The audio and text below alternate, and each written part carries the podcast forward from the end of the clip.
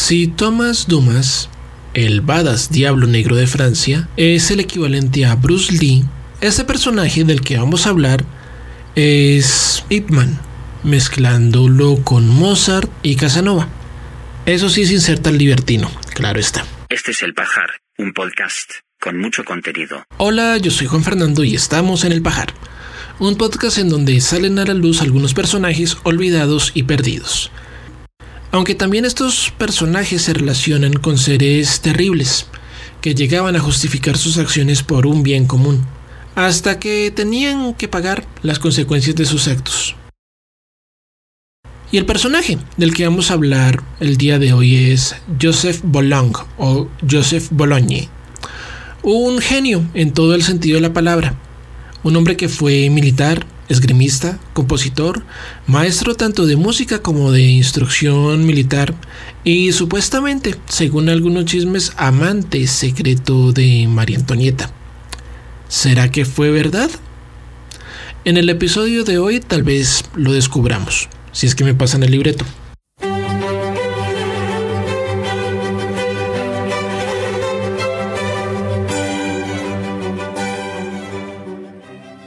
Los primeros años de Joseph Bologne son un misterio, pero existen varias aproximaciones y datos históricos que por propósitos narrativos, eh, pues nos vamos a coger a los que la mayoría de las personas creen que están aproximados a la realidad. Como por ejemplo, no se sabe exactamente el lugar donde nació Monsieur Bologne. Se dice que pudo haber nacido en una región de las Antillas francesas, en la isla de Guadalupe. Esa región se llama, si no estoy mal, Balif, en el año de 1745. También se sospecha que hubo varios candidatos para ser el padre de Joseph, pero el más aceptado, según los datos, es George de Bologne Saint George, que se dice que tuvo unas relaciones con una esclava senegalesa que según biógrafos se llamaba, o se, ya, sí, se llamó Anne Nanon, que era una sirvienta cercana de Monsieur Josh cuando él se encontraba casado. Hablando de eso, los hijos mulatos están protegidos bajo la norma francesa del Código Noir, que era una norma, un código que regulaba el comportamiento y el trato hacia las personas que estaban en condición de esclavitud en la región francesa, principalmente las personas afrodescendientes. Y decía en algunos de sus artículos que cuando un hombre libre tenía relaciones sexuales con una mujer esclava, debía casarse con la mujer y responsabilizarse de su descendencia, liberando tanto a la madre como a su descendencia automáticamente de la esclavitud y concediéndole todos los derechos correspondientes a los súbditos franceses, al menos en papel. Si el hombre que llegó a embarazar a esta mujer llegaba a incumplir la norma y no se responsabilizaba de la mujer y el hijo, tendría que pagar una multa de más o menos 200 libras de azúcar o su equivalente monetario. También, si esta persona estaba casada, debía responsabilizarse de esta mujer y de su descendencia. Era algo así como unas reglas de poliamor, pero eso sí forzadas y muy mal hechas. Pero hay que tener en cuenta un detallito que mencioné en el capítulo de Thomas Alexander Dumas, si quieren escucharlo, y es que en París la esclavitud estaba prohibida desde el siglo XIII, lo que permitió que varias personas afrodescendientes y africanas que ya eran libres buscasen mejores oportunidades en la capital francesa. Y algunas veces con el apoyo de sus compañeros que los liberaron, o sea, sus esposos y padres.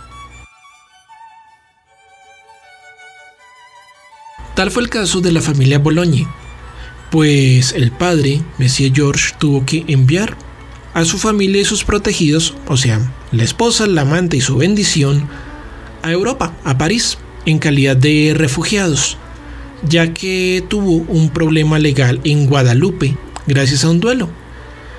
pues llegó a herir de muerte a su contrincante y corría el riesgo de ser declarado culpable de homicidio.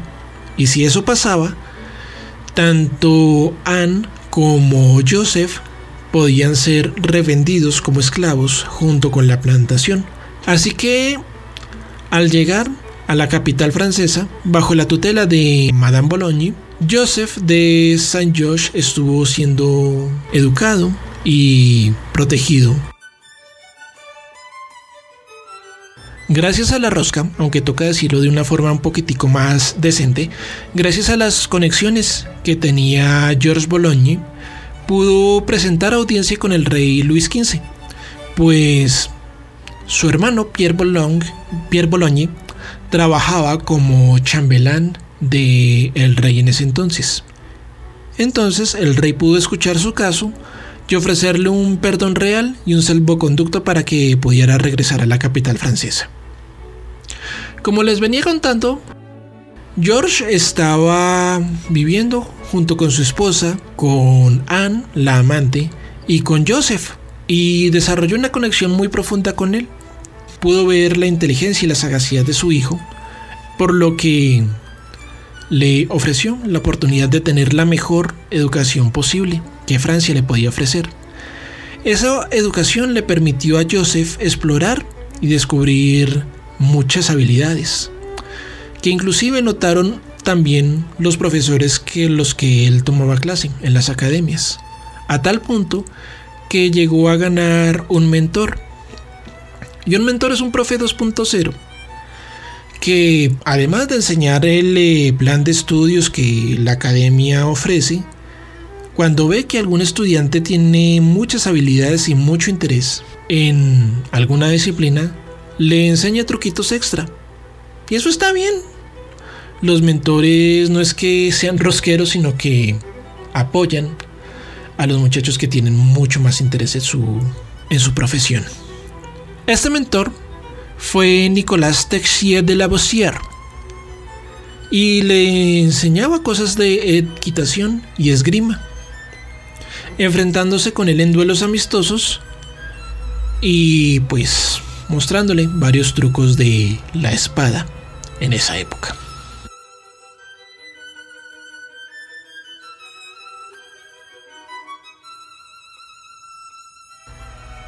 Desgraciadamente los mentores también generan envidias, y envidias mucho más fuertes cuando los discípulos de esos mentores llegan a formar parte de una minoría racial. Y pues Joseph era hijo de una esclava negra. En los términos de la época se le consideraba un mulato. Creo que actualmente todavía siguen utilizando ese término pero según la antropología forense están cambiando ya la definición. Y muchas personas lo utilizaban como táctica de humillación. Como por ejemplo este muchachito llamado Alexandre Picard, que era un miembro de la escuela que tenía bastante envidia de Joseph Bologne y lo llamaba el mulato de Boissier y decidió retarlo a un duelo.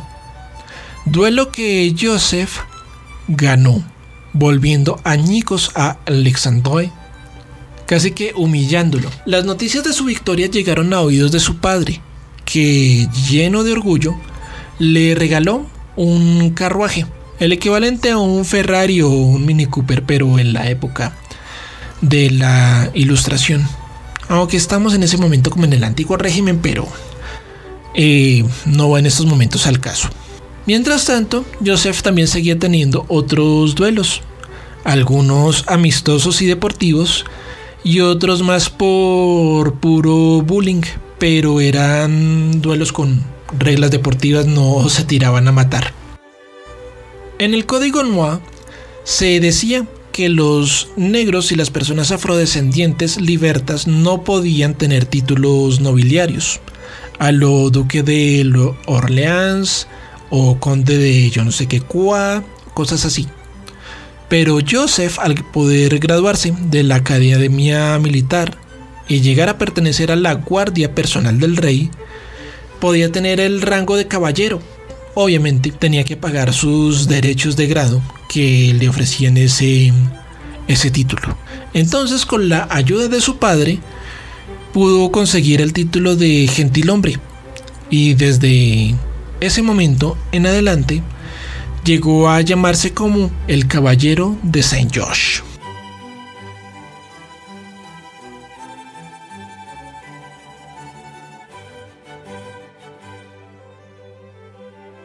El caballero de San George, Joseph Bologne, llegó a ganar mucha fama como espadachín, y no solamente por ser afrodescendiente, sino por sus méritos y su habilidad. Lo que extrañamente muchas personas ahorita consideran algo malo. Pero esa fama y esos méritos llegaron a oídos del señor Giuseppe Gianfaldoni, un maestro de espadas italiano que retó a Joseph a un encuentro. Este encuentro lo perdió Bologne, pero Gianfaldoni no dudó en reconocer su habilidad y estilo en la espada, augurando que en un futuro él iba a ser uno de los mejores espadachines de toda la región. También, muchos años más tarde, Joseph llegó a tener un encuentro de espadas con una señorita trans de la que hablamos en capítulos anteriores, Madame Beaumont. Pero ya llegaremos a este punto.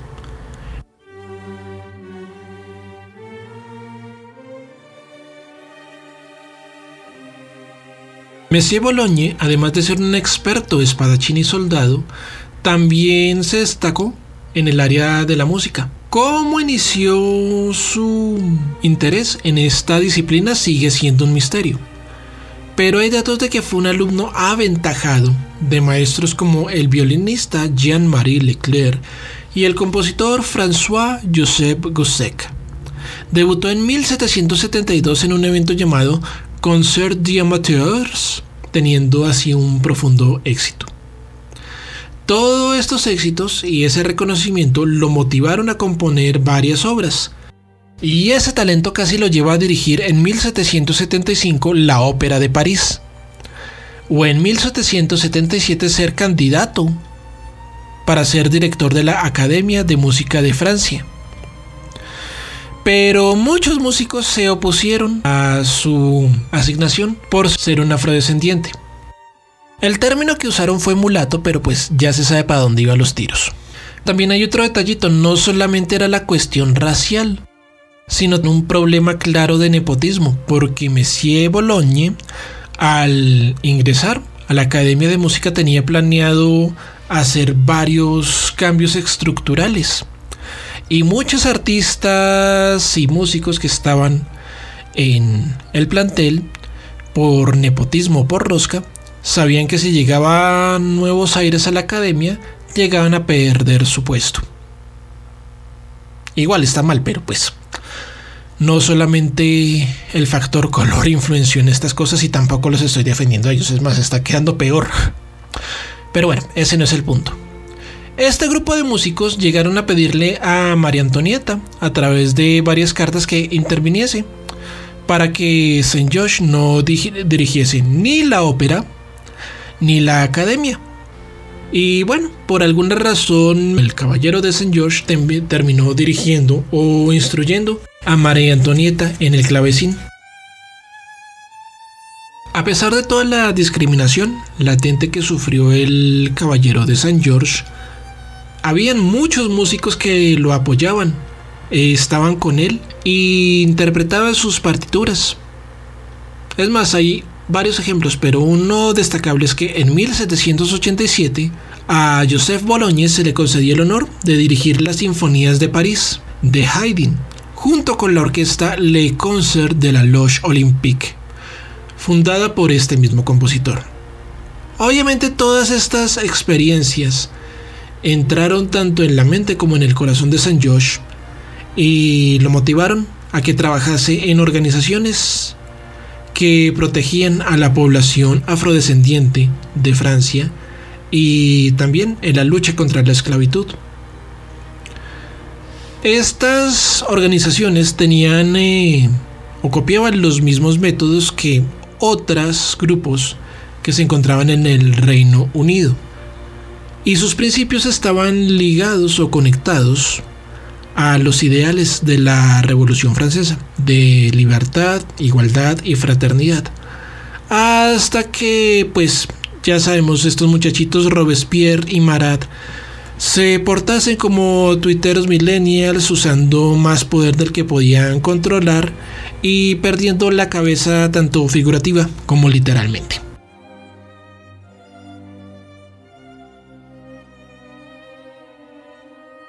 Como les mencioné, algunos miembros de la ópera y de la Academia de Música de París le enviaron cartas a María Antonieta quejándose de que su conciencia no les permitía trabajar con Joseph Bologne. Y pues María Antonieta era conocedora del talento del caballero de San George, así que decidió, en vez de despedirlo, contratarlo para la corte de Versalles, siendo músico de la corte y maestro personal de clavecín de María Antonieta. Y nos estamos refiriendo a la misma chica a la que le achacaron el cuento de los pasteles. Y sí, ella puede que haya sido una despilfarradora, la famosísima Madame Deficit, pero no era el monstruo que muchas personas trataban de dibujar. Eso sí, cometió mucho más errores que aciertos, pero no, no era tan mala persona como la pintaban. Era una chica en una jaula de oro, por así decirlo. Bueno, volviendo con nuestro muchacho, Joseph Mientras instruía a María Antonieta también llegó a construir una amistad bastante sólida con la reina. Una amistad tan profunda que muchos la llegaron a considerar una relación amorosa. Y es que Monsieur Bologne tenía la fama de seductor. Y a María Antonieta le encantaba mucho la compañía de Joseph, ya que el rey Luis no era muy sociable, que digamos, se dedicaba a hacer sus cosas de cerrajería y no estaba muy pendiente de la reina. Igual, Versalles era como una especie de centro de vigilancia y los cotilleos no paraban por los corredores. Y esos chismes llegaron a oídos del rey. Y a Luis XVI no le gustó mucho y decidió poner a Joseph Boulogne bajo vigilancia de la policía secreta del rey, esperando hacer algo bastante turbio muy pronto.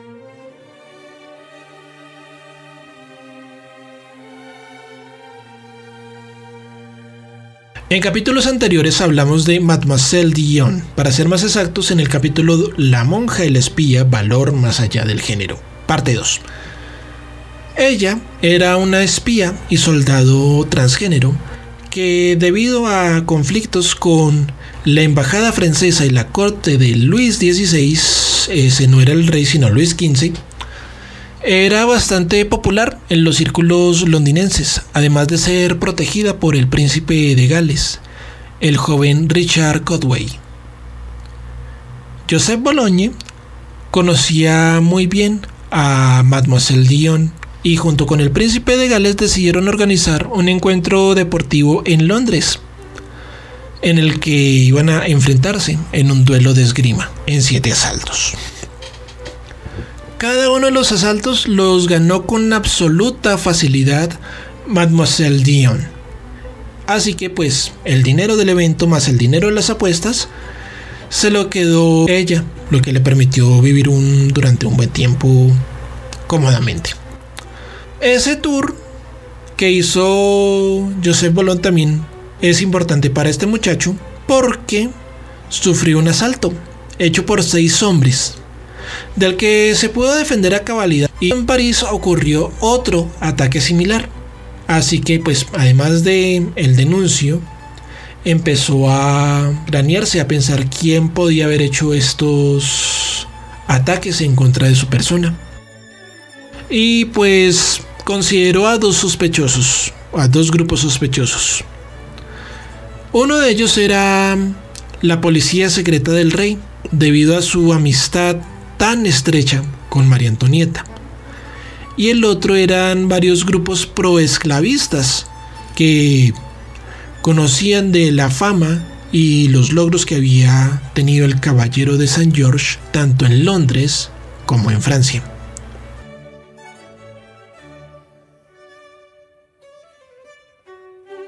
Desafortunadamente, nunca se supo quiénes fueron los autores intelectuales de estos ataques. Y como dirían en cierto canal de YouTube, van a ser preguntas que nunca tendrán respuesta, ¿está claro? Ok, polilla. Pero estas llevaron a Joseph Bologne a tomar ciertas acciones muy particulares. Como por ejemplo, en los inicios de la Revolución Francesa, unirse a la Guardia Nacional, creando en su ejército la Legión de Chasseurs o cazadores a caballo, un cuerpo parecido al cuerpo de dragones, donde también recomendó al que en esos momentos era capitán, pupilo y amigo cercano, Tomás Alexandre Dumas. Personaje del que también hablamos en otros capítulos, el famosísimo Diablo Negro de Francia que era el equivalente a un super soldado y general francés. Pero la historia de él está más clara en otro capítulo y se la recomiendo porque está buenísima. Además también de decidió formar otra unidad de caballería en la que solo estaban hombres negros libertos, en la que también estaba su pupilo Alejandro Dumas. Estas unidades fueron desplegadas en Austria para poder frenar las incursiones del ejército austriaco, valga la redundancia, que querían rescatar a María Antonieta y tiempo después vengarla por su ejecución. Y llegó el año 1792, y el régimen del terror estaba por comenzar. Y gracias a los panfletos y alegatos que votaban Marat y Maximilien de Robespierre en sus medios de divulgación, no solamente Joseph Boulogne, sino varios de sus compañeros como Tomás Alexandre Dumas, fueron víctimas de múltiples sospechas, sobre todo por sus antiguas conexiones con la realeza y la aristocracia, por lo que llegó a ser funado, cancelado y arrestado bajo cargos falsos de malversación de fondos y corrupción. Además de que el terror francés tenía la delicadeza de no llevar el debido proceso a sus arrestados, sino de hacer algo muy similar a los juicios sumarios y pues a veces declarar a sus condenados culpables por asociación. Algo como la casa de brujas pero con un corte más VIP, corte tanto literal como figurativo.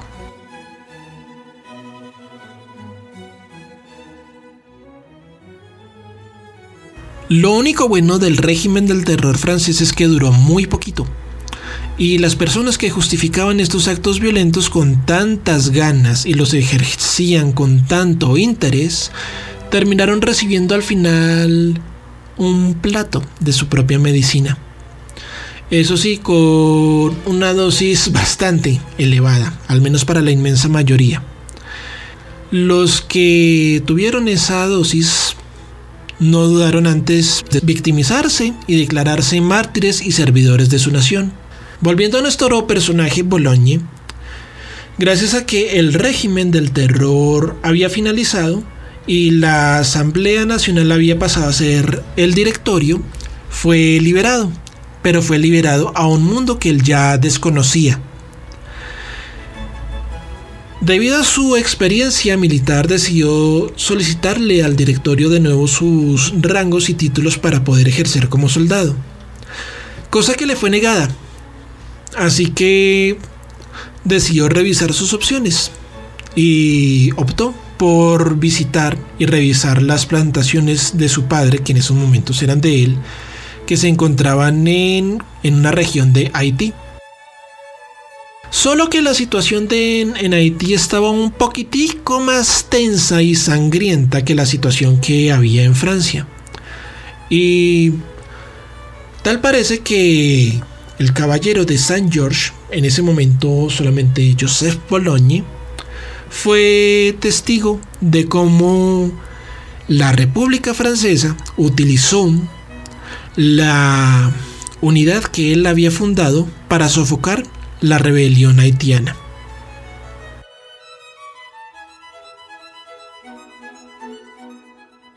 Después de ver en Santo Domingo de Haití cómo los representantes de cada bando usaban a las personas y sus ideologías como peones para sus caprichos individuales, la verdad, Monsieur Bologne se llevó una profunda decepción.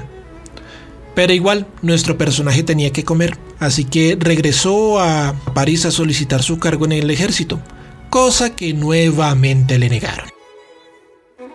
Pero también él seguía teniendo su talento musical, por lo que pudo conseguir un cargo como director en una nueva orquesta, el Círculo de la Armonía o Le Cercle de l'Harmonie. Me perdonarán mi francés que sigue siendo de tarro. Esta compañía musical actuaba en la antigua residencia del Duque de Orleans. Pero ese trabajo, aunque no le daba mucha plata, pues tenía ahí para vivir, le duró muy poco, porque en su tiempo en prisión él llegó a contraer una enfermedad en la vejiga. Enfermedad que hizo mella en su cuerpo al pasar el tiempo. Y en 1797, Joseph Bologne, el caballero de San George, llegó a fallecer a la edad de 60 años. Gracias a la censura y olvido que ejerció Napoleón Bonaparte sobre las personas afrodescendientes que se destacaron durante toda la Revolución Francesa, como por ejemplo Alexandre Dumas que le plantó la cara al emperador diciéndole que era un... Eh, una frase muy fuerte. Gran parte de los artículos y documentos sobre Monsieur Bologne quedaron en el olvido hay gente que incluso cree que murió abandonado y en la absoluta pobreza. Y sí, puede que al morir él no tuviese la solvencia económica que tenía en su época de noble, pero aún estaba rodeado tanto de sus amigos, compañeros y colegas de trabajo, que le ayudaban en lo posible, lo recordaron y lo homenajearon a la medida de sus capacidades. Las pistas sobre su entierro siguen siendo todo un misterio en la actualidad, en especial porque la mayoría de las iglesias francesas cambiaron sus nombres al culto que había inventado Robespierre sobre la diosa de la razón y bla bla bla bla bla. Y pues, según unos informes del señor Pierre Bardin sobre el entierro del el caballero de Saint George, se cree que fue enterrado en el Templo de la Libertad y la Igualdad, que anteriormente había sido llamado como la Iglesia de Santa Margarita. Y pues no están los datos confirmados de cómo se llamaba esta iglesia en la actualidad. Mejor dicho, no se sabe dónde están los restos de Messier Bologne.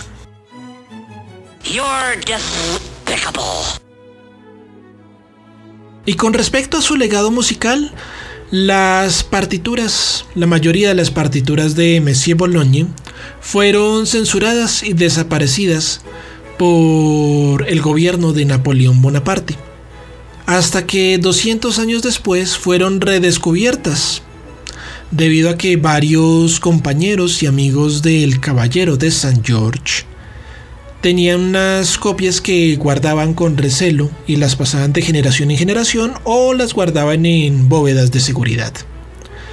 Esas partituras salieron 200 años después y pues podemos escuchar la gran mayoría de su obra musical.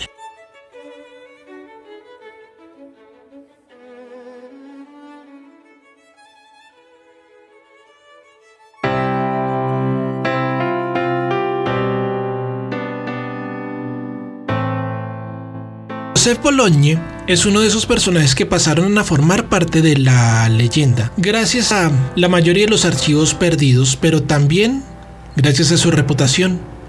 Y al igual que Thomas Alex Dumas o el mismísimo Giacomo Casanova, fue un personaje de su tiempo. Y no solamente fue un gran soldado, sino también un músico virtuoso y un líder nato. En pocas palabras es un personaje que a Netflix le encantaría usar para crear alguna serie o película. Si es que no se les ocurre utilizar otro personaje caucásico y hacerle un blackface, de alguna manera u otra. escudándose en algún argumento condescendiente. Pero bueno, más allá de todo esto, Bologne es un personaje al que podemos investigar nosotros y tomarnos la molestia de escuchar su música. Y bueno, las personas que son fans de la música clásica, pues apreciar su calidad compositiva. Hay un dato de esa época y es que por motivos de marketing a Bologne lo llamaban el Mozart negro. Algo así como llamar en la actualidad a Bruno Mars como el Michael Jackson filipino o el nuevo Michael Jackson. Pero en realidad esas comparaciones a pesar de atraer al público, le restan calidad y personalidad al artista. Aunque al público per se al final no le importa, pues es el que la prueba la calidad de cada uno de los compositores y artistas. Fue un compositor de época.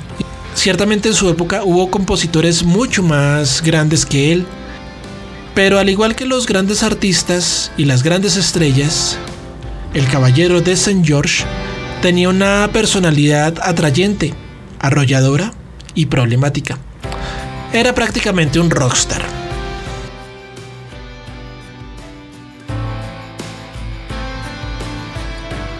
Bueno, este fue el episodio de hoy. Si les gustó el episodio, por favor compártanlo. Si desean seguir el podcast, estamos en Instagram como el Rayalpiso, Pajar Rayalpiso Pod. También tenemos una página en Buy Me a Coffee, en mi caso es Avier, para apoyar económicamente este proyecto y de paso pagarle a mi dentista. Toda la información se encuentra en el copy del episodio. Muchísimas gracias por escuchar. Esto fue todo por hoy y los espero en un próximo episodio del